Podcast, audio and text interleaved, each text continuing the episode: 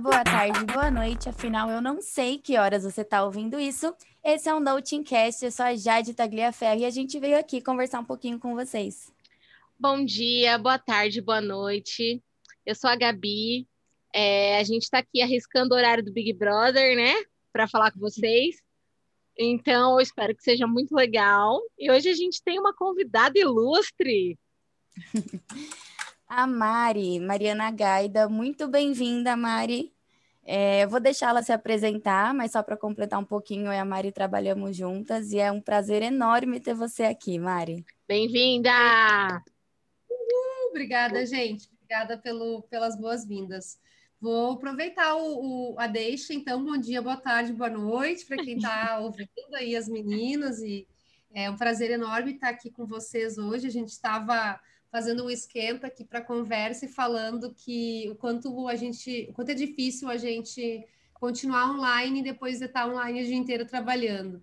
Mas tem coisa que vale aí um, um vale o, o, a conexão e, e, quero agradecer a Jade aí pela conexão da gente ter trabalhado junto e de poder estar junto de novo. E vamos, vamos bater papo, acho que vai ser muito bacana. Muito obrigada. Bom, é, a Mari é uma mulher incrível, uma profissional incrível, e esse é um dos motivos pelos quais a gente chamou ela aqui. Então, eu queria que você contasse um pouquinho, Mari, da sua história, na verdade, né? É, você é gaúcha, veio do Rio Grande do Sul para São Paulo. É os e... guri! É os guri. e como que foi esse vamos, eu vou para São Paulo, eu vou buscar, é isso que eu quero. Eu queria que você contasse um pouquinho. Legal, eu acho que é, a minha história ela, ela acaba indo e voltando, indo e voltando várias vezes, né? É, mas é, essa, minha, essa minha transição ela não foi tão brusca, né? Ela não foi do, do, do interior do Rio Grande do Sul aqui para São Paulo de uma vez só. É, eu nasci em Santa Maria, no Rio Grande do Sul, é, cresci em Santa Maria, é, me formei em administração na Universidade Federal lá em Santa Maria. E aí eu comecei a trabalhar com uma empresa chinesa, que é uma história bem meio maluca. Eu, eu uhum. trabalhei na, na FGV por um ano como assistente administrativa lá no início da minha carreira. E, e depois desse um ano eu acabei saindo da empresa. Uh, uma noite eu recebi uma, uma ligação de uma agência é, na mesma semana que eu saí da, da, da, empresa anterior, eu recebi uma ligação às oito da noite dizendo: olha, às oito da manhã tem uma entrevista aqui para uma multinacional. Meu eu, Deus. Ah, Santa Maria, vamos ver o que está rolando. E acabei indo para a entrevista. É, cheguei lá, só tinha chinês, só, só, tinha, só tinham chineses na, na, uhum. na, no escritório. E eu pensei, cara, que, onde, é que, onde é que eu vim parar, onde eu vim né? parar? Como eu cheguei aqui? E aí, no final das contas, eu é, comecei essa jornada em 2012 ou 13 com eles e fiquei é, trabalhando com essa empresa até 2017. Então, é, essa minha conexão aí fora de Santa Maria já começou lá atrás. Começou e, aí. Começou aí, é, eu comecei a, a eu viajei bastante o Brasil em função da, desse trabalho com essa empresa, que era muito focado em departamento pessoal, assim, aquele chãozão de RH e gestão é, de auditoria e processo trabalhista e tudo mais. Então, conheci bastante o interior do Brasil aí em função dessa empresa. E, e aí eu continuei, o que é mais maluco, continuei trabalhando com eles mesmo saindo do Rio Grande do Sul em 2014, que eu fui morar em Florianópolis lá em Santa ah, Catarina. Foi para Florianópolis antes de vir para São Paulo. Foi subindo. Pois é, foi subindo. Foi subindo.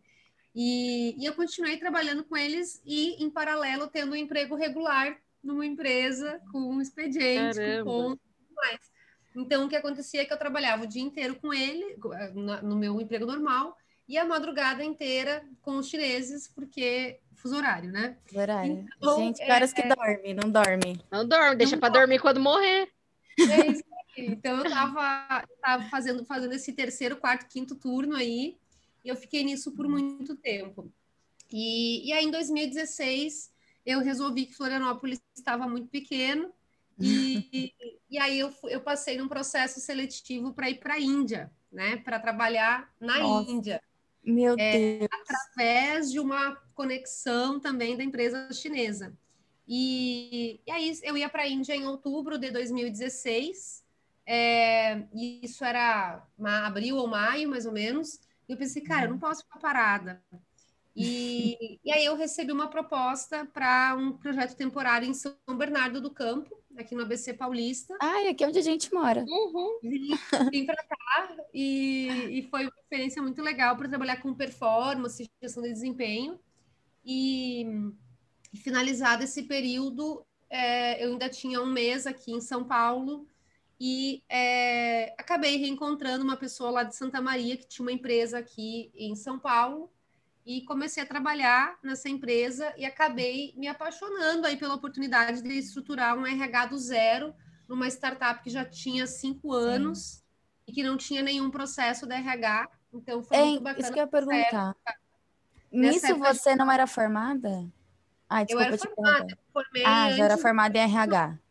Isso. Me ah. formei em administração, uhum. é, lá em Santa Maria mesmo e acabei me especializando em RH depois disso, né? Uhum, sim. É, então eu acabei. É, nessa época a gente estava com 130, 120, 130 funcionários, foi lá onde a gente se conheceu, né, Jade? Sim, foi lá. E a empresa ela foi adquirida pelo Mercado Livre, foi comprada pelo Mercado Livre e a gente se, acabou se tornando funcionário do Mercado Livre. Então, esse foi o meu processo de estar em São Paulo, né?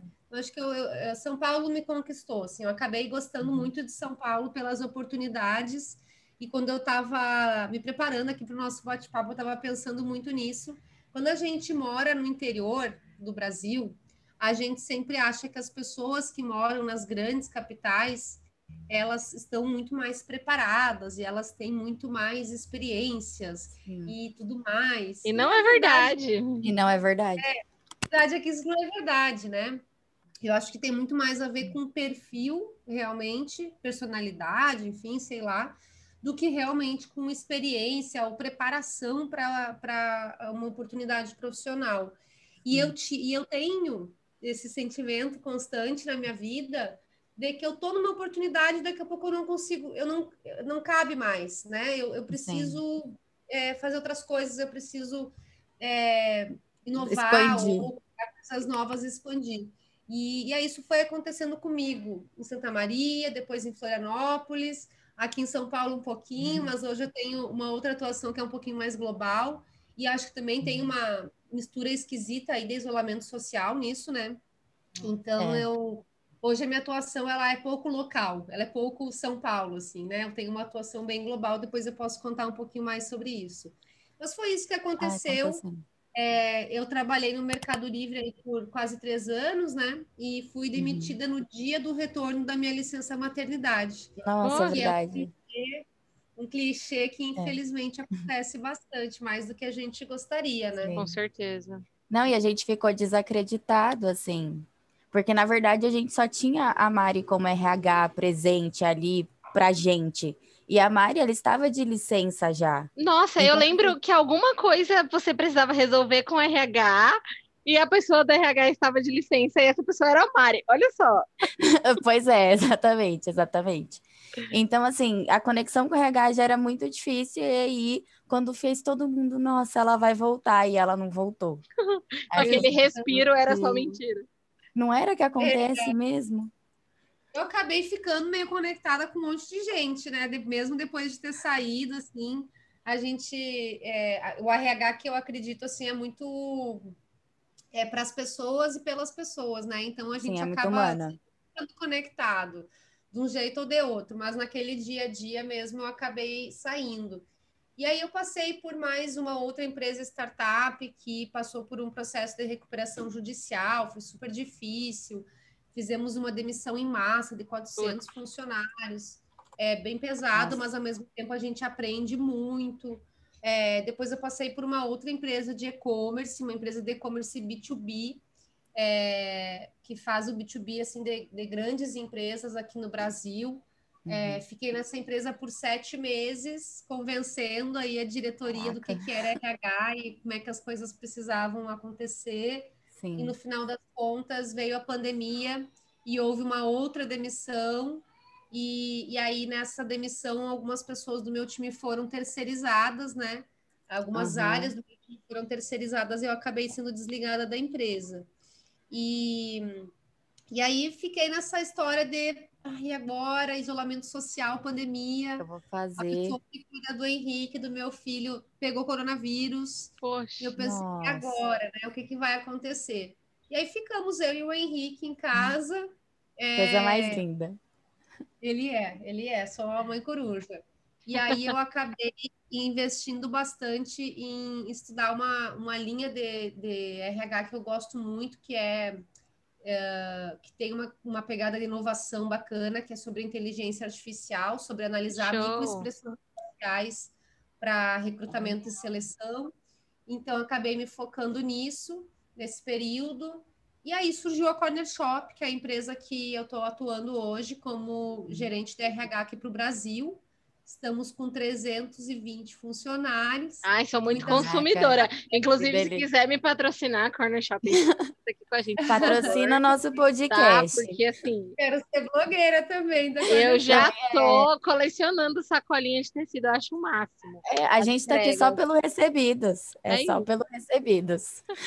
Ô, Mari, deixa eu te perguntar. É, e a sua formação? Você comentou que se formou em administração e depois fez essa especialização. Essa especialização você já fez aqui em São Paulo? Fiz aqui em São Paulo. Isso é curioso, porque eu sou, eu sou uma pessoa que eu acredito bastante em carreiras não lineares, que é um uhum. assunto que a gente fala muito em RH, né? Pessoas que, ah, cara, me formei em agronomia, aí eu comecei a trabalhar numa empresa com uma, uma empresa de, de agronegócio em comunicação institucional, e aí eu me, interessei por relações públicas, uhum. e aí eu fui parar uhum. numa empresa de educação trabalhando com comunicação. Isso Hoje em dia, isso é muito, muito comum, né? Muito comum, muito comum, e eu, eu gosto bastante. Eu acho que no final da, das contas a gente tem que ter, a gente tem que entregar as coisas. Não interessa o, qual foi o que ah. a pessoa passou. Mas no meu caso, eu tenho uma carreira super linear, né? Eu me formei em administração de empresas, que é uma, uma um curso bem tradicional, assim, bem quadradinho. É, na época, olha só que loucura, na época eu, eu fazia estágio em marketing, achava que o meu caminho era no marketing e acabei caindo em gestão de pessoas por causa do, do de recursos humanos, né? Por causa dessa experiência aí com os chineses que eu comentei com vocês. Então, é, o mercado de trabalho que, de, que disse o que, que eu faria da minha vida, né? Não fui uhum, eu que decidi. Sim. Você é, meio que as... RH e foi. Exatamente.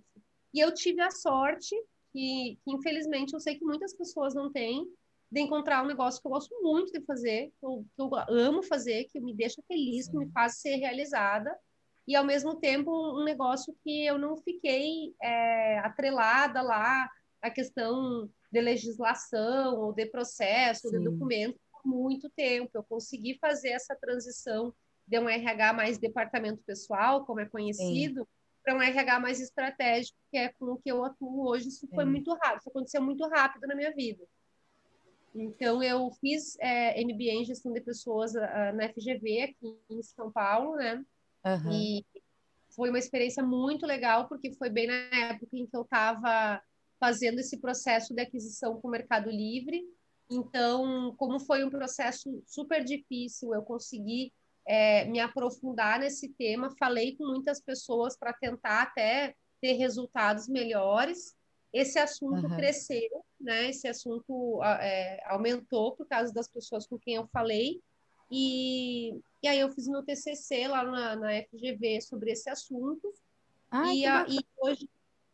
Pode falar, Jade. Eu, é, foi um comentário, eu falei que foi muito bacana o, o ter juntado tudo, os assuntos. E... Total, total, porque daí eu já estou escrevendo um livro sobre esse assunto, né? Eu, Ai, que legal. Eu, eu, me especializei em fusões e aquisições, né, pelo INSPER, aqui em São Paulo também.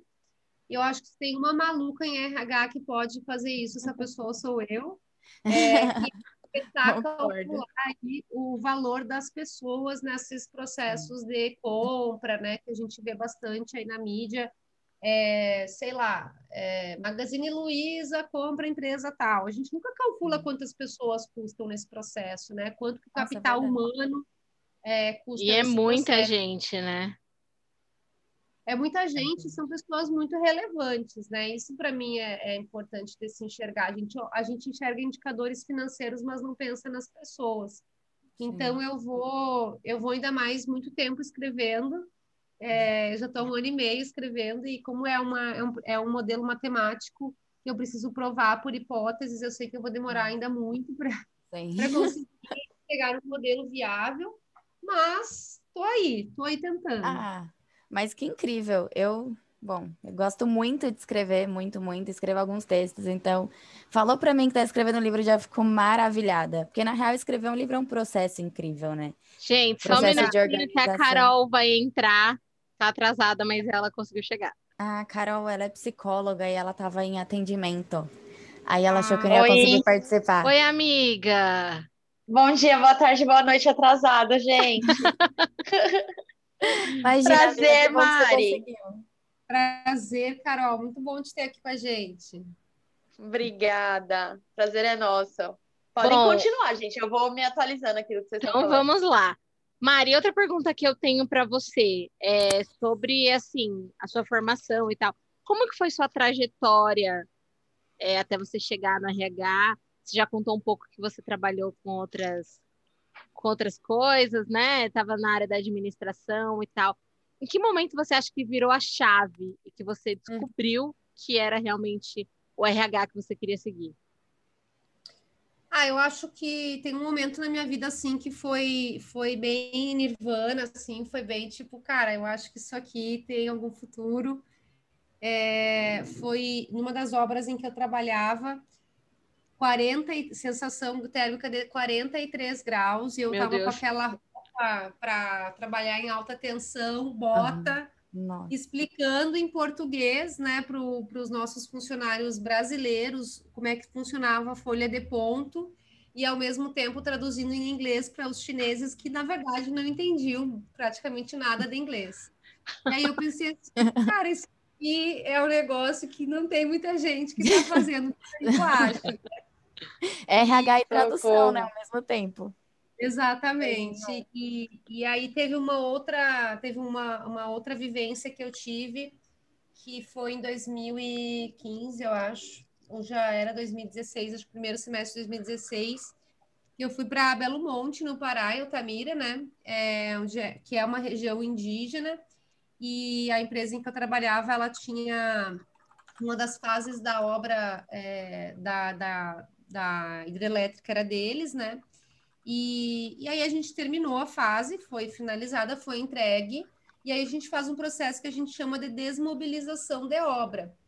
E aí eu fui para lá para fazer isso, porque por ser uma região é, de muito conflito, né?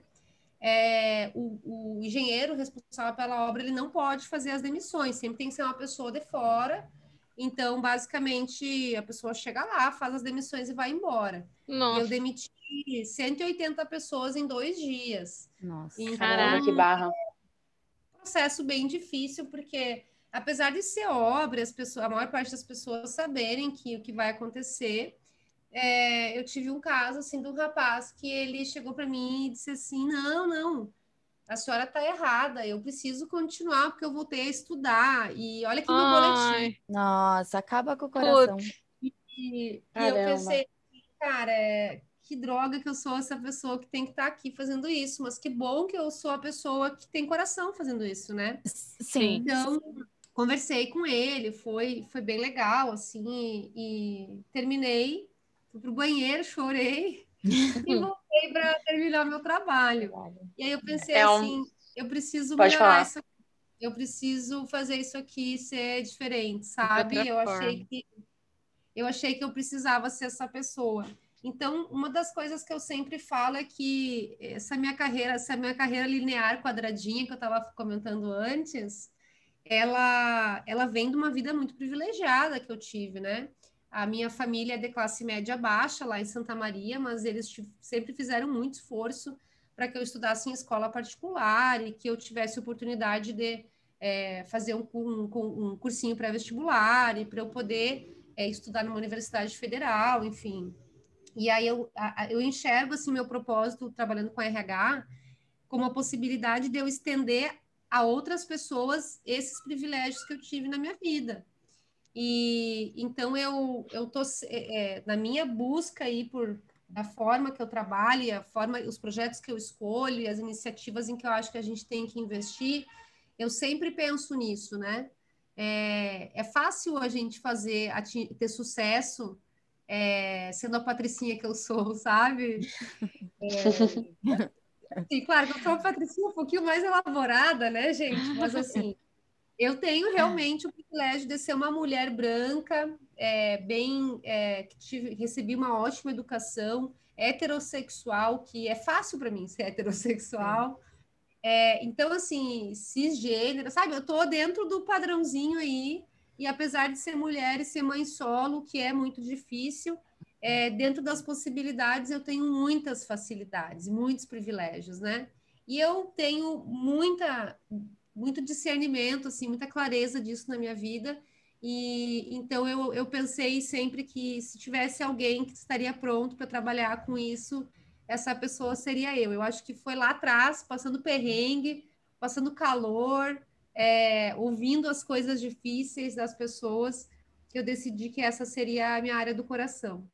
Ah, é Mari, é, é muito bonito mesmo ouvir você falar isso, porque a gente é, que já trabalhou em lugares horríveis, assim, a gente imagina a pessoa da RH, nossa, que monstro, a pessoa é. da RH, né? A gente não tem noção. E é muito legal saber que tem pessoas igual você, que pensam no próximo e que se reconhecem como privilegiados e que entendem que nem todo mundo parte do mesmo ponto, né? Isso é muito importante. Muito gostoso, Mari, ouvir você contando, né, bastante aí sobre, sobre a sua trajetória, embora eu tenha perdido um pedaço. É, me fez lembrar bastante da época que eu também trabalhei em RH. Então, enfim, só para te dar um contexto, hoje eu sou psicóloga clínica é, mas em algum momento ali durante a formação eu fiquei bastante tempo na área organizacional, é, mas enfim, é, nada próximo do, do que você fez, mas eu, ouvindo você contar, eu me lembrei muito de, de momentos que eu estive com pessoas, né, fazendo seleção, fazendo uhum. treinamento, e, e do quanto esse contato é, é gratificante de alguma forma, né? Você saber que poxa, é, é aquela oportunidade que a pessoa está tendo de fato de, de acessar a coisas básicas, a coisas mínimas, muitas vezes, né? E eu lembro que para mim era muito gratificante, por isso quando eu estava ouvindo você falar agora, me veio bastante esses momentos que eu tive no RH, assim, de.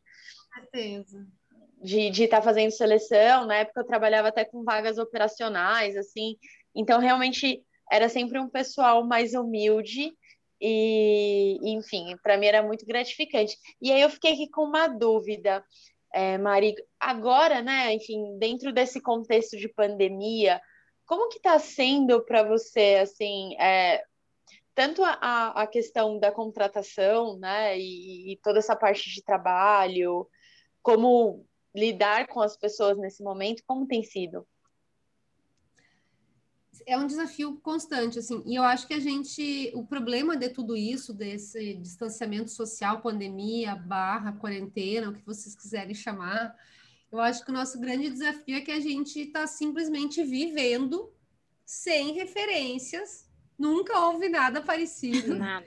E a gente não consegue perceber que a gente vai passando de uma fase para outra, ou às vezes até voltando em fases anteriores, porque a gente está vivendo sem saber quando é que isso aqui vai acabar, a gente não tem uma linha do tempo, assim, ah, beleza, até, sabe, não tem. A gente já vai fazer uhum. um ano de social, né? Então, eu acho que o grande desafio, e, e é um pouco do meu papel, né, olhar para as pessoas e tentar entender o que está acontecendo, sendo que às vezes nem eu entendo o que está acontecendo comigo. É, eu tento, mais ou menos, colocar o que a gente está vivendo dentro de um. Tentar, tentar enxergar um padrão. Eu acho que é Sim. é muito disso, né? E é um grande desafio porque tem muito a ver com saúde mental, que não é uma área que uhum. eu posso falar com verdade, porque eu sou administradora, não sou psicóloga. Então, eu acho que eu tento usar muito da minha sensibilidade, das coisas que eu vivi e, e desse meu perfil de ouvir as pessoas, né? Sim. De ouvir as pessoas, tentar entender é, o que está se passando. Então, é, o, o nosso desafio para RH não é só contratar, Eu acho que até para contratação, a, a, gente vinha vivendo uma transformação que as pessoas meio que não estavam aceitando. Tipo, será uhum. que realmente fazia sentido a gente fazer uma, uma pessoa se deslocar a cidade inteira? Às vezes levar duas, três horas para chegar numa entrevista que talvez não fosse dar em nada, né? Que talvez Sim. ela não fosse mais ser selecionada para as outras etapas. Então, eu acho que era uma mudança que era esperada e era necessária, e sabe? Precisava, né? É, talvez é, sem esse empurrão é. demorasse mais tempo.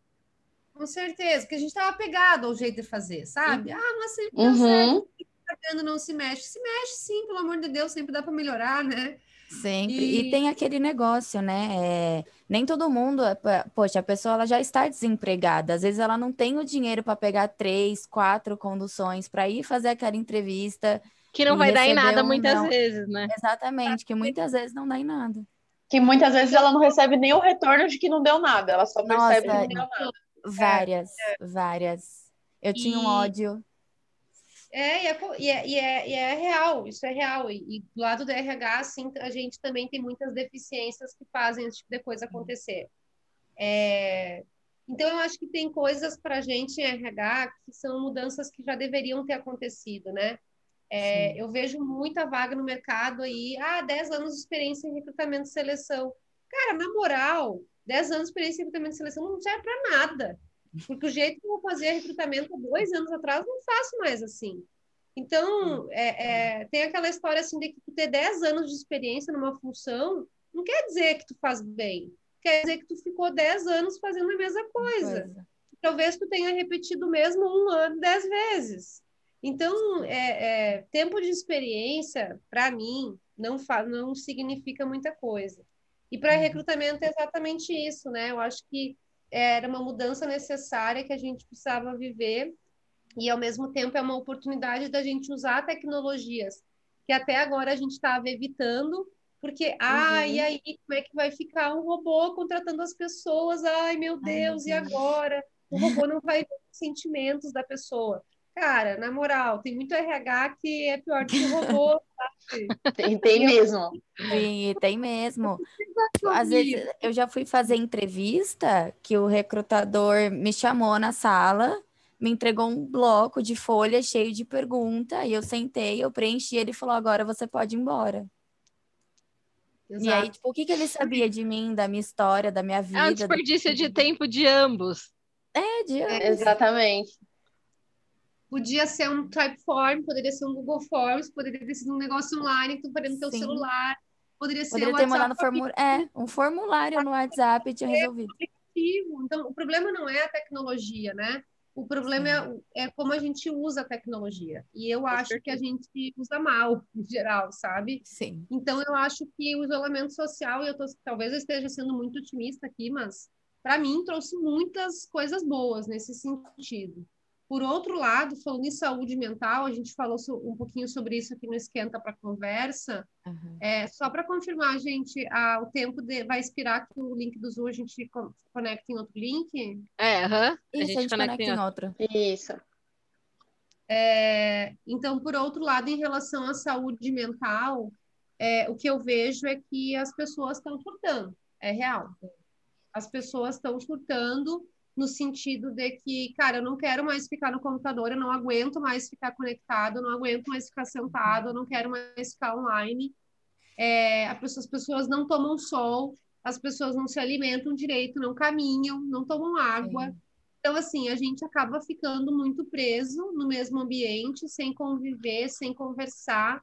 Então, eu faço uma análise aqui é, uh, do quanto que o ambiente é, influencia na experiência, sabe? Sim. E aí, quando uhum. eu falo ambiente, é uma coisa muito louca, meninas, mas assim, ó, é o cheiro do lugar da empresa. É o cheiro do cafezinho é, da cafezinho. Copa que a tia da, da Copa passou, sabe? É aquela paradinha coisas mínimas, né? para espairecer Não, um e pouco, coisas mínimas. A, a... Cara, no começo, assim, eu sou a pessoa que mais fez quarentena que eu conheço porque não sei quantas pessoas já ao meu redor pegaram Covid. Eu sou a pessoa que mais conhece gente que pegou Covid, né? Não sei, as meninas até me zoaram outro dia, falaram que eu tô vivendo como se eu tivesse é, saidinha da prisão, né? Porque eu consigo gravar dois episódios presenciais e não consigo mais sair de casa por um mês. É muito complicado, porque a gente sente que a cada momento está chegando mais perto. E essa sensação de estar em isolamento social é péssima. Eu acabei de passar meu aniversário em isolamento porque o meu chefe pegou Covid. Uhum. Então, assim, é, entre passar meu aniversário sozinha e expor as pessoas que queriam me ver, eu preferi passar sozinha, obviamente, porque a gente nunca sabe no que vai dar, né? Sim. Então é muito complicado, assim, a questão da cabeça da gente, até no ambiente empresarial, eu percebo assim, eu trabalho numa empresa muito pequena. Nós Uhum. somos cinco pessoas. E nós temos três salas. Então eu é, ele- eles consertam peças e eu faço RH, eu faço logística, tudo assim, não sei nada disso, mas eu vou me virando, ramo financeiro, e enfim. Famosa generalista. Exato. E é muito complicado, eu percebo que é bem difícil, assim, a convivência no ambiente empresarial. Porque mesmo sendo poucos, a gente tinha costume de, ai, uma vez na semana a gente fazia um café da manhã legal, e agora a gente não faz mais para não ficar todo mundo no mesmo ambiente. As pessoas vão buscar café na minha sala correndo, então elas entram de máscara, elas pegam café, elas vão embora. A gente não tem convivência. Então eu penso É. até que ponto a gente vai conseguir voltar é, a ter relações assim no ambiente de trabalho. É muito complicado. Enquanto a gente não tiver segurança. sabe. Eu, eu também pergunto assim: será que a gente vai querer voltar? É, exatamente. Sabe? Então, é. Eu- a gente tem, a gente, eu estou trabalhando agora numa empresa que está com 1.800 pessoas ao redor do mundo. Dois terços da empresa não se conhece pessoalmente. Nossa. É muita gente. É. foram pessoas que foram contratadas absolutamente em, em tempo de pandemia. É, porque o nosso produto, né, um serviço para compra online de produtos, ela é Bombou. um produto que estourou em função da pandemia. O motivo é triste, o motivo é infeliz. Sim. Mas, poxa, que bom, fico feliz que a gente tenha conseguido oferecer um produto, um serviço para as pessoas que é útil nesse momento, né? E que faz Sim. todo sentido, que, e que tem boa qualidade. enfim. É ótimo, gente. Mais uma vez eu elogiando aqui a Corner Shop, gente. Entre em contato aqui. Eu me pergunto muito assim, cara, é, será que a gente quer voltar, né? Eu, eu tive a oportunidade de ir para o escritório duas vezes esse ano para a gente organizar umas ações da RH para a galera. E, nossa, chegou assim, duas, três horas que eu estava fora de casa e eu já comecei, cara, eu quero ir embora, cara, eu quero ir para casa, tô cansada, sabe? Então, é, eu senti isso porque eu fui demitida no meio da pandemia do ano passado, né? Então a gente estava em junho, julho, estava no auge da pandemia, ninguém estava saindo de casa. E aí eu fiquei um tempo em casa até novembro, que aí eu consegui o emprego na Barra Funda. Ai, a Gabi, só a Gabi viu o meu sofrimento. Eu voltava todos os dias chorando no trem. Chorando porque estava lotado, porque demorava duas horas, porque estava calor, porque eu Uhum. não queria, porque eu queria estar na minha casa. Para mim foi uma experiência horrível sair da quarentena e ir pro meio do Brás, né? Porque eu tava no metrô Brás. Cara, isso é uma, é uma experiência horrível para qualquer pessoa em qualquer época. Sim. Já era péssimo antes. Na quarentena, então, eu não sei nem o que dizer. Para mim foi horrível. E agora eu tô trabalhando 100% remoto e assim, tem os seus prós e tem os seus contras, né? É muito difícil eu não poder pegar o cafezinho e parar cinco minutinhos para conversar com alguém. Como eu sinto saudade. Como eu sinto saudade, porque se eu for parar cinco minutinhos, eu só tenho a minha mãe. Sim. Então, eu acho que, eu acho que essa, é isso que a gente precisa se perguntar agora. Qual é a fase que a gente está vivendo, né? E, e a gente está a gente tá transformando a nossa visão sobre isso ao longo do tempo. Eu acho que vai dar mais um tempo. Logo que começou, todo mundo só queria que terminasse, né? Uhum. É, eu quero, eu quero, eu continuo querendo que termine a doença. ah, não, né? sim, com Eu certeza. já não sei se eu quero que termine o home office, porque hoje eu tenho a possibilidade de estar perto do meu filho, eu tenho a possibilidade de fazer 10 reuniões por dia, como eu fiz hoje, que não, não conseguiria fazer no escritório, porque eu teria que ter tempo para me deslocar. Eu posso dormir um pouquinho mais é, de manhã, eu posso almoçar mais tranquila no meu intervalo de almoço. É, eu tenho. O tempo de deslocamento, ele é um tempo muito mal investido em geral, Uhum, né? A gente não certeza. consegue Sim. investir bem esse tempo. Então, eu acho que é, eu prefiro ser otimista nesse cenário, de pensar que é muito difícil para todo mundo, mas é difícil porque a gente estava acostumado a fazer as coisas de outro jeito. É, na caixinha, né? Mari, é, falando de um, por uma perspectiva da empresa, assim, você acha que a longo prazo as pessoas não se conhecerem, é, isso impacta nos resultados de alguma forma? Boa pergunta.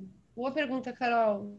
Não sei se eu sei essa resposta ainda. Talvez a gente precise esperar a longo prazo para ter certeza. Sim. Mas, mas eu acho que às vezes não se conhecer é melhor, sabia? Porque aí a gente acaba focando mais é, no processo e menos nas relações pessoais. As relações pessoais são muito importantes. Eu ainda sou a pessoa que eu tenho a necessidade de, ah, comecei a trabalhar num projeto novo, vou fazer uma cola aqui para todo mundo pelo menos se enxergar na câmera.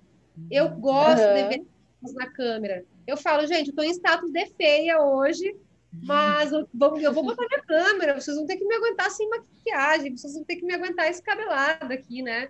O que faz parte, é, é isso aqui que eu importante. tenho que oferecer hoje.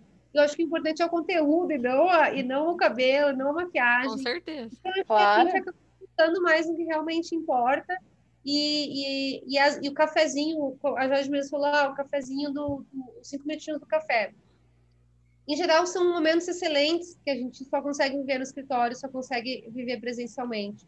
Às vezes, os cinco minutinhos do café é o tempo que aquele cara precisa para te dizer uma coisa que estraga teu dia, ou para te puxar para um ranço de uma fofoca. Então, eu acho é que talvez, no longo prazo, a gente tenha uma transformação nessa relação, sabe? e vai ser uhum. muito, fique, fique muito mais focado em resultados, o que talvez diminua o engajamento das pessoas com as empresas.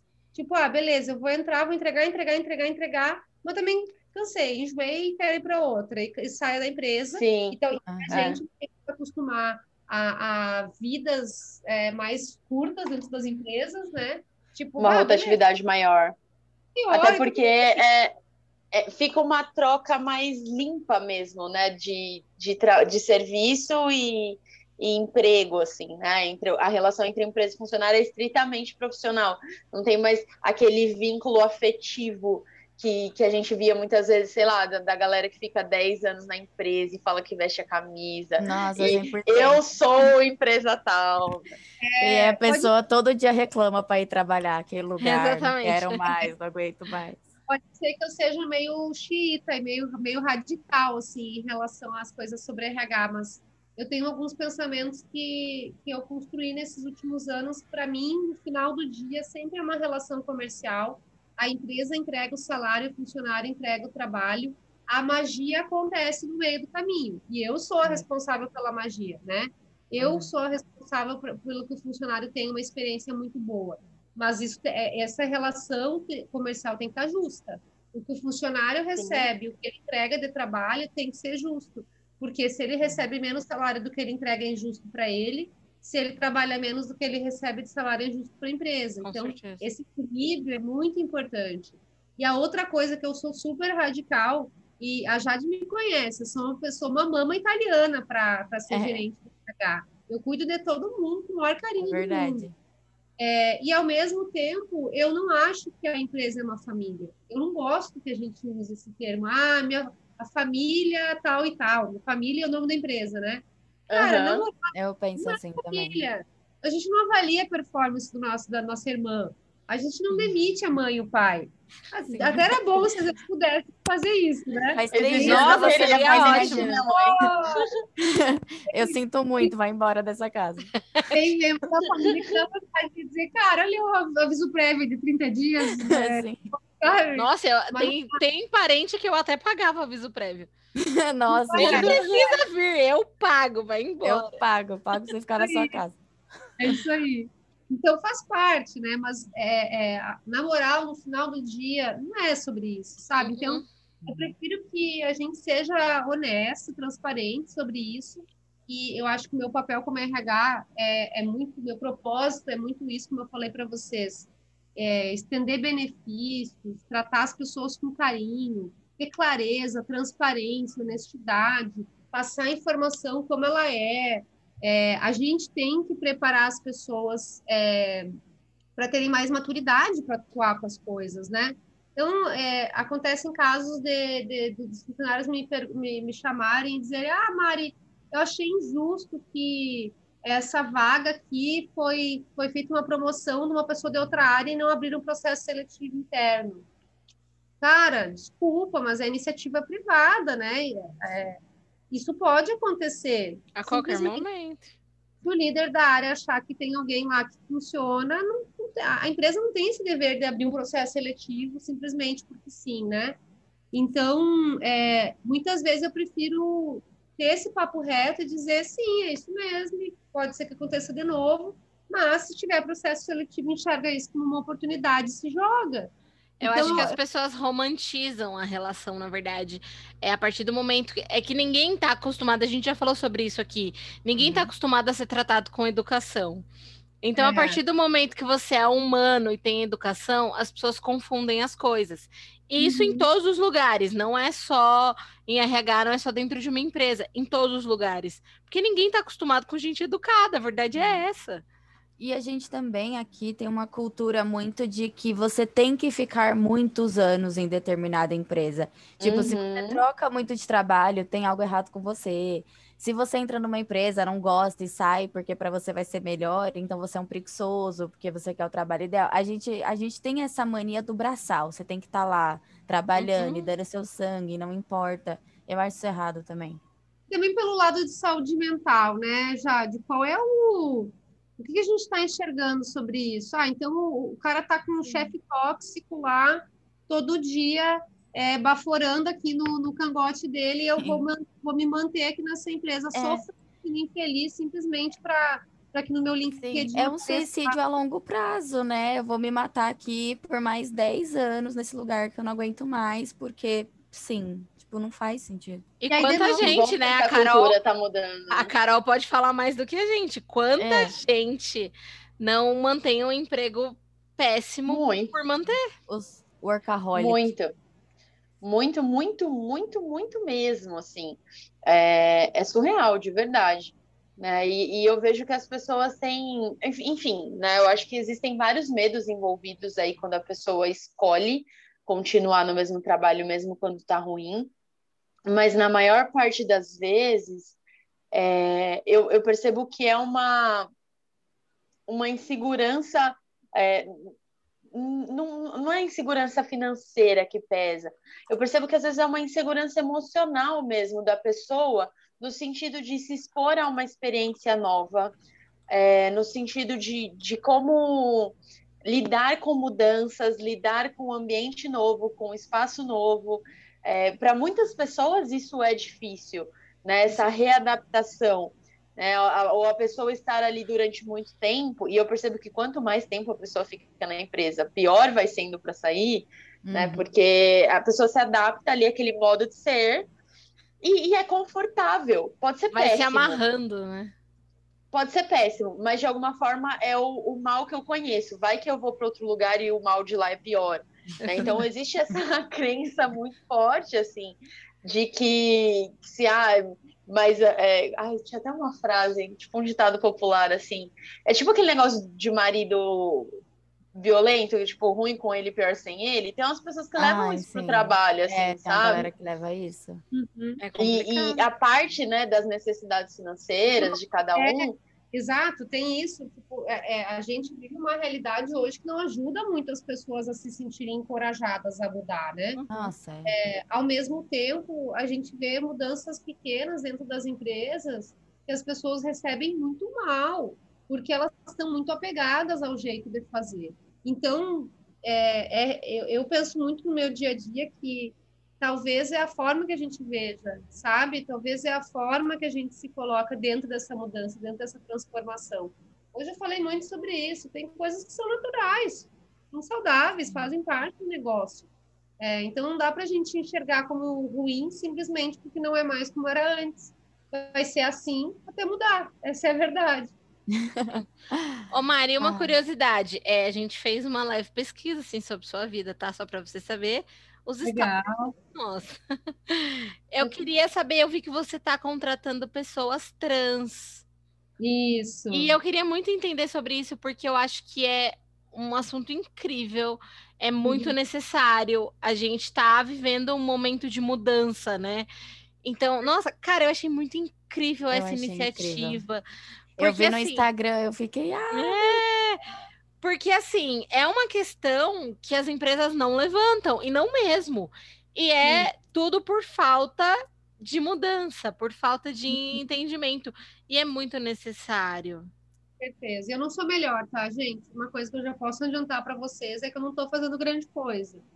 É, eu acho que eu tenho que trabalhar muito ainda para fazer o mínimo, assim. Então, é, que, que, eu, que, que eu posso contar para vocês assim sobre isso? E não é um projeto, né? É, foi uma iniciativa isolada que faz parte um pouquinho, é, muito mais da minha personalidade, muito mais do meu perfil do que realmente de um programa para diversidade e inclusão, no nosso caso, né? É, mas, como eu comentei antes, é, eu, eu me enxergando nesse papel privilegiado aí que eu tenho na sociedade, eu comecei a me questionar sobre quem são as pessoas que vivem diferente de mim, né? E se para mim tá bom assim, cara, eu, eu me sinto privilegiada simplesmente por gostar do meu trabalho. Isso para mim uhum. já é um uhum. super privilégio. Com certeza. E aí eu comecei a pensar em, em, outras situações e outras pessoas que vivem coisas diferentes das minhas. É, e eu, eu faço parte do grupo de minoria aí que são mães, né? É, e é um, um grupo difícil. É, esse momento de isolamento social, de novo, me encontro numa situação privilegiada de ter uma pessoa que me ajuda com o meu filho é, mas eu, eu acho que uma das coisas principais quando se faz parte de um grupo de minoria é a gente conseguir ter oportunidades de ter voz, né? De, e, e, e, aí, de novo, o meu privilégio de também ter meus canais para ter voz. É, a minha publicação lá da, da, vaga, de, da vaga transgênera já está com mais de 80 mil visualizações. Caraca. Então, de forma ou outra, eu consigo me conectar com o público com quem eu estou falando. É, uns meses atrás eu fiz uma publicação sobre como que eu faço entrevista de emprego e na, as, todas as minhas entrevistas começam comigo me apresentando. Eu quero que as pessoas vejam a Mari aqui desse lado, não a corporação. Então Sim. é simplesmente um olhar humano sobre um processo que poderia ser um robô fazendo, né?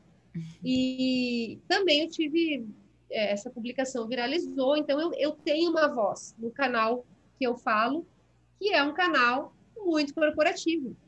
Né? Eu, eu sou uma pessoa muito corporativa, até brincava lá na empresa em que eu, converse, que eu trabalhava com a Jade, e sempre que eu mandava um e-mail para a galera, no final eu botava um GIF. Eu falava, é, ah, corporativa, então eu vou falar o meu negócio sério aqui em cima, no final eu boto um GIF para vocês verem que eu estou tentando ser cool, né? Mas a verdade é que eu tenho um perfil muito corporativo. É, Para a mulher é muito difícil estar nesse mundo. Eu tenho que trabalhar Sim. o dobro, ou às vezes o triplo, ou às vezes a madrugada por causa do fuso horário, para eu conseguir estar é, tá na posição que eu ocupo hoje como executiva da RH. E tem um outro lado dessa história de minoria, que é uma coisa que eu vivi, que foi é, um relacionamento abusivo, tóxico e violência doméstica, e que é uma coisa que eu até tenho dificuldade em compartilhar e falar nos canais que eu ocupo, é, uhum. porque isso traz uma visão de vulnerabilidade para o meu perfil que não é bom, que não é bem aceito Sim. no mercado, né? nesse, nesse mundo corporativo. Então, eu acho que é uma reflexão difícil de fazer, dá uma engasgada assim quando a gente fala, mas é uma reflexão super necessária e, e eu entendo que se eu não posso estar nesse lugar de fala hoje, é, que infelizmente no Brasil ainda é visto como vitimismo, e eu não falo só de homens que veem uma mulher violentada como é, como uma mulher que está se colocando no papel de vítima que ela é, mas também de mulheres que veem isso é, de uma forma errada. A gente tem aí um milhão de, de uhum. exemplos. Se a gente começar a falar, acho que a gente vai umas duas horas mais falando. Então, Infelizmente, que... né? Que não tem nada mais triste do que ver uma mulher julgando a outra. É assim, o que mais parte meu coração em publicações do tipo é isso. É ver mulheres que provavelmente já tiveram no lugar de vítima, porque uhum. a gente uhum. sempre esteve no lugar de vítima a partir do momento que a gente nasce. Né? Em algum momento da nossa trajetória, a gente encontra um lugar de vítima, infelizmente. É, a vitimização ser usado de uma forma pejorativa, tá errado. Uhum. Porque é exatamente o que a pessoa é, ela é uma vítima. Sim, ela é uma vítima, ela foi machucada, ela foi ferida, impedida Exato. e seja então, lá o que É muito difícil e, e esse ano eu consegui é, falar um pouco mais sobre isso, até nas minhas redes sociais, que é outro público é, eu sou bem reservada na minha vida pessoal, então é, é, um outro público que talvez nunca tivesse ouvido falar sobre isso. Uhum esse ano eu consegui falar um pouco, eu acho que é muita terapia na veia aí para conseguir botar é. para fora essas partes. E eu sou que time bom. terapia, time saúde mental. Ah! Todas nós. E aí, é, e aí então eu, eu comecei a olhar que o que eu passei foi muito difícil e, e eu estou aí lidando com isso, mas ao mesmo tempo tem outras pessoas que passam por perrengues assim que talvez elas nunca consigam se recuperar, sabe? Ou que talvez elas nunca consigam parar de passar pelo perrengue. Sim. E aí eu enxerguei esse público transgênero, né? Público. Ah, péssima esse, esse termo. Acho que tô, tô, tá errado já. Já comecei mal. Ó, acho que tá, já tá errado esse termo, né? Mas eu já comecei a enxergar as pessoas transgêneras como um público possível de contratar. Uhum. E pensando em, em um grupo de pessoas que precisavam de uma estratégia específica e foi incrível. É, eu divulguei uma vaga de RH, uma vaga para o meu time, uma vaga de analista, uma vaga simples, né? E fiz uma publicação lá com todo o carinho do mundo, dizendo que eu, o que eu estava procurando era uma pessoa de bom coração, né? E que se expressasse é, de forma com, com é, se, se, tivesse uma expressão de, de, de gênero transgênero, né? Uhum. E, e, e, tive aí 80 mil visualizações nesse post, recebi é, 75, tô com 76 entrevistas a serem agendadas. Caramba! Caraca, que bom. disso em currículos, mas infelizmente também tem muita gente fora do perfil que, que entra em contato. Eu não vejo isso de uma forma tão ruim, que na verdade essas pessoas estão desesperadas para trabalhar. Então elas pensam, cara, eu não eu já tenho, quem sabe eu tenho um talvez aqui, né? Exato, né? Sim. Então elas mandam mas eu estou sendo super é, criteriosa, né, para que eu realmente consiga dar essa oportunidade para uma pessoa transgênero. E aí, o legal dessa história é que eu estou conseguindo aumentar um pouco, ampliar um pouco esse, essa iniciativa. Então, dessas 76 pessoas, tem uma vaga, eu não vou conseguir contratar é, várias pessoas para RH. Então, eu decidi olhar com mais carinho cada uma dessas pessoas. Eu tenho um time maravilhoso que está me ajudando a fazer isso. E a gente está ah, olhando as 76 pessoas, conversando com todo mundo, para a gente conseguir direcionar essas pessoas para outras áreas dentro da empresa, né? Então, é, o meu time de RH é um time muito diverso, né? De meninos, de meninas, de pessoas com deficiência, é, de pessoas de classes diferentes, de raças diferentes, pessoas que tiveram experiências de vida completamente opostas às vezes, e eu vou buscar cada vez mais isso, porque é, é o que eu digo sempre, é fácil conseguir as coisas, alcançar sucesso sendo a patricinha de Beverly Hills que eu sou. Né? Mas é, eu preciso entender que nem todo mundo teve a sorte que eu tive, né, de ter uma família estruturada, um teto na minha cabeça, comida, escola particular, ensino de educação, é, educação de, de, ensino de alta qualidade, é, uma universidade pública, gratuita e de, de ótima qualidade. Então, assim, é, pra, eu sou a Patricinha de Beverly Hills porque eu tive esse básico que todo mundo deveria ter, né? Era o mínimo, né? Num, num país do tamanho do Brasil, com os recursos que a gente tem, era o mínimo. Era o mínimo. Mínimo. Então, eu não penso só em, em, incluir essas pessoas, né? Que são pessoas diversas, que... Daí eu... Isso eu me pergunto também. Diverso de quê, né? Quantas pessoas... É, quantas pessoas transgêneras eu conheço Três, hum. quatro? Quantas pessoas transgêneras frequentam a minha casa? Nenhuma. Quantas pessoas, o Henrique, meu filho, que tem dois anos, transgêneras, meu filho conhece? Nenhuma. Então, diferente de quê? Diversa. Diversa de quê? Eu que sou diversa, né? Eu que sou esquisita.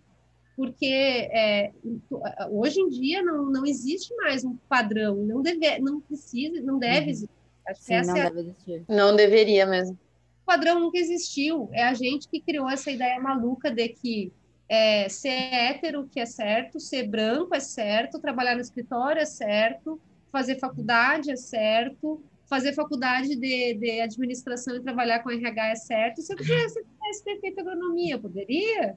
Poderia. E as empresas precisam abrir a cabeça. É certo ter que ficar 10 anos numa empresa? E se eu quiser ficar 10 meses e arrebentar, fazer um trabalho excelente nas mesas, tá tudo certo também. Então, eu comecei a, a, me questionar do que, que é certo e o que, que não é, e não existe mais essa referência. Não. Então, o que eu preciso agora é ouvir as histórias tristes que eu tenho ouvido no meu e-mail, que eu tenho lido no uhum. meu e-mail, quando eu recebo currículos, de pessoas dizendo: Ah, eu, eu sou formado em RH, mas eu nunca tive a oportunidade de trabalhar na área porque é, eu estou fazendo minha, a, minha, a minha transição hormonal agora e eu não, não eu tô eu não, ainda estou me acostumando com dentro do meu corpo. Cara, olha só que loucura, sabe? E a gente aqui pensando em dieta e, cara, na moral, uhum. não, tá errado. E então eu preciso ouvir essas pessoas, dar voz para elas, já que eu tenho esse, esse lugar para dar voz para essas pessoas e trazer essas pessoas para o mercado de trabalho corporativo, que tem um estereótipo também que se tem uma maluca em RH para fazer isso, mudar esse estereótipo, sou eu. e que bom que a gente que tem uma tentando ótimo. mudar o é, que incrível. Olha, Mari, sinceramente, eu espero que apareçam muitas pessoas e que esse bichinho da, da diversidade aí mude outras pessoas, porque é o que a gente mais precisa. Né? O mundo precisa mudar, precisa acompanhar as mudanças, né? O mundo corporativo precisa entender que a gente já não cabe mais dentro de uma caixa. Com certeza. A empresa em que eu que trabalho, ela, ela, é, ela foi fundada e ela é dirigida por homens héteros brancos, né? E e a gente precisa, e, e, e, eles falam muito sobre isso, né? Eles não têm como, como fundar de novo a empresa e convidar uma mulher para fazer parte disso. Então, eles, eles, a gente tem hoje muitas pessoas, é, muitas mulheres em posições de liderança da empresa em que eu trabalho hoje. Incrível. E isso é uma realidade do mercado? Não é. Não é. é. Isso significa que a gente é melhor que outras empresas? Não, não significa. A questão é que, enquanto a gente precisar fazer uma avaliação técnica das pessoas para elas ocuparem as posições, que no final do dia a gente tem que entregar resultados, a gente nunca vai conseguir é, é, mudar essa realidade que a gente quer mudar. A gente teve uma situação é, do Nubank, que vocês devem ter acompanhado aí na, nas, na, na imprensa e nas redes sociais, é, de que a, a, a Cris Junqueira lá do Nubank falou assim, ah, a gente não pode nivelar por baixo, né? A gente precisa de, ter pessoas que tecnicamente atendam o que a, as vagas exigem. Então, eu acho que a comunicação foi, foi infeliz, né? A, a forma de se expressar foi infeliz, mas a verdade é que a gente precisa de pessoas que tecnicamente atendam o que as uhum. vagas é, exigem. Então, é, é, é, meio, é meio triste que a iniciativa privada continue tendo que tentar preencher o que uh, uh, o governo deveria estar fazendo, né? Que é dar uma boa base de educação para essas pessoas, para todos, né? Que é o mínimo, é o mínimo, cara. E que, gente, e que essas pessoas estivessem preparadas para entrar nas vagas e que o nível fosse bom, né? Igualado, é, todo mundo. Não precisa ser, oh my God, primeiro mundo. A gente não, não é, né? Não, vai demorar para a gente conseguir fazer essa uhum. mudança. Mas que a gente, mas que a gente pudesse olhar para esses, é, para essas minorias, que eu acho que é o pior termo que a gente poderia usar, porque não são minorias, é, é. minoria é, a maioria. A minoria é a maioria, né? A minoria é a família tradicional brasileira que não existe. Exatamente. Então, eu acho que a gente deveria poder olhar para grupos diversos, inclusos, enfim, e dizer, beleza, vem para cá, porque eu, eu, eu te quero como empresa, é muito bom, preciso que tu trabalhe aqui comigo, né? E, então, é isso, eu acho que a gente tem que mudar e eu estou tentando fazer a minha parte.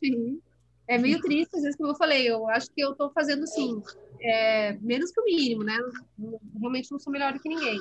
Mas é isso. Mas é que alguém tem que começar, né? Tem que começar. É tem isso. Tá, então.